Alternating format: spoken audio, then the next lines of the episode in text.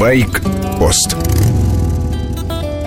Советовать самое трудное дело. Например, когда спрашивают, какой купить мотоцикл.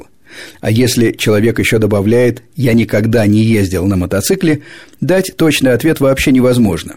Езда на велосипеде не в счет, он легкий и равновесие зависит от положения корпуса, а на мотоцикле ваш корпус почти ни на что не влияет. Все управление за счет тяги двигателя, тормозов и руления. На самом деле контрруление, есть такой термин.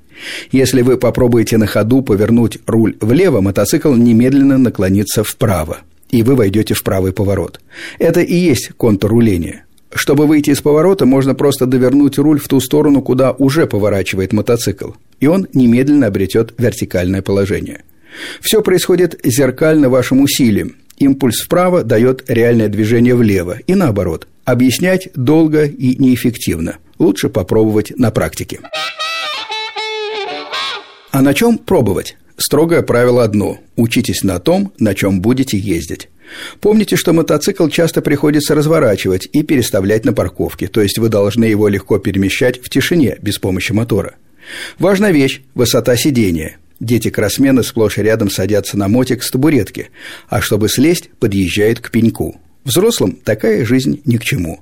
Значит, вы должны доставать до асфальта хотя бы пальцами ног, как в балете. Еще удобнее, если можете встать всей стопой. Многие мотоциклы имеют регулировку сидения по высоте, хотя бы две позиции – высокое сиденье и низкое. Если таких регулировок нет, можно попробовать занизить мотоцикл другим способом, но в этом случае стоит выслушать совет механика. Не все конструкции позволяют сделать мотоцикл низким. Стоит поставить защиту по кругу, по бокам слайдеры, а еще лучше объемную защиту клетку. Но самое главное, чтобы вам мотоцикл нравился. Для начала хотя бы внешне. Можно начать с классика мотоцикла обычной внешности и широкого профиля применения. Одинаково хорош и для поездок на работу, и за город в выходные. Спортбайки для асфальта, причем хорошего. Новичку, пожалуй, ни к чему. Хороший выбор – легкий эндуро или кроссовер. На эндурике можно преодолевать бордюры, выбоины и даже ездить по лестницам.